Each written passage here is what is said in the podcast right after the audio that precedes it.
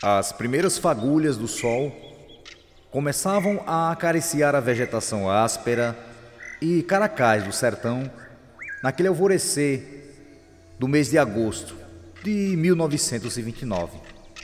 Um vaqueiro chega gritando no terreiro, subindo em direção ao alpendre e batendo na porta da casa grande da fazenda Jaramantaia, em terras de Gararu, no estado do Sergipe.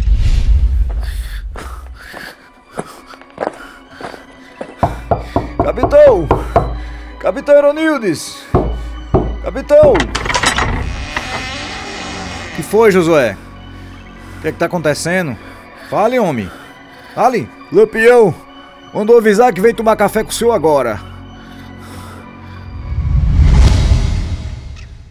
O capitão do exército, Eronildes de Carvalho, não teve nenhum impacto com a notícia. O que tudo indicava era que o rei do cangaço um dia lhe procuraria. E para essa ocasião estava devidamente preparado. Afinal, eles não sabiam que seriam útil um para o outro.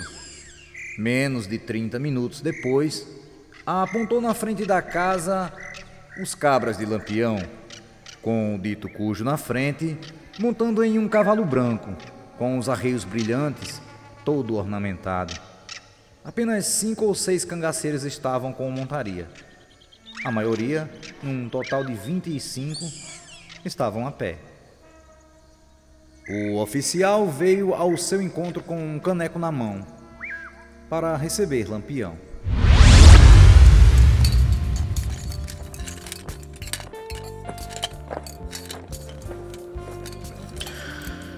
Bom dia, colega.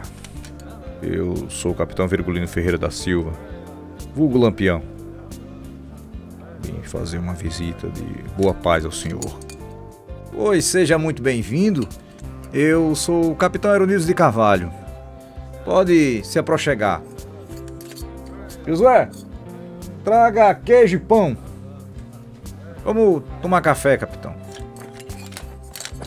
Capitão Aeronildes.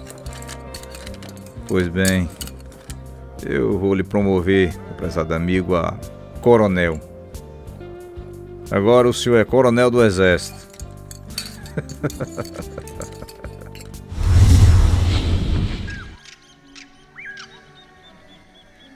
O clima do ambiente foi ficando cada vez mais relaxado à medida que foram saboreando um farto café com muita conversa amistosa.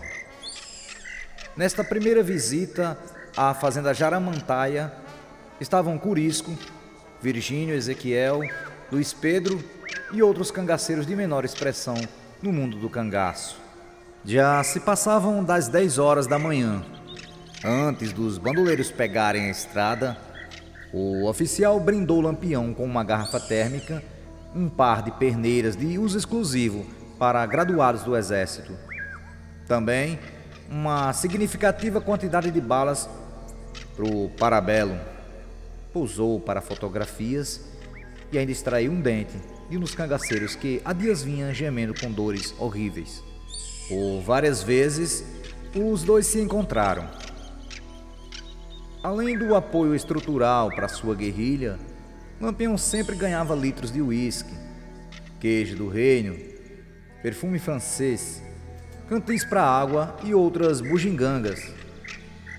Em outras ocasiões, lá para o ano de 1936, o sírio-libanês Benjamin Abraão ofertava dos mesmos presentes a Lampião, incluindo cartão de visitas personalizados.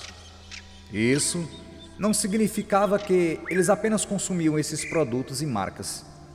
As cachaças da Braba e perfume de vulgar qualidade eram encontradas nas feiras das cidades sertanejas, onde viviam essa gente. Portanto, era o que usavam. Muito embora, quando o chefe dos cangaceiros tinha a oportunidade de saborear uma deliciosa comida, uma boa essência ou bebida, Poderia ser vinho, licor ou qualquer outra, não deixava escapulir. Certa vez, o doutor capitão Aeronildes disse a Lampião: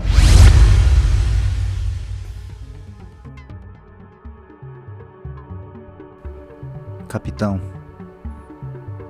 seus meninos mataram um vaqueiro meu e me deram um estrago de 15 contos de réis.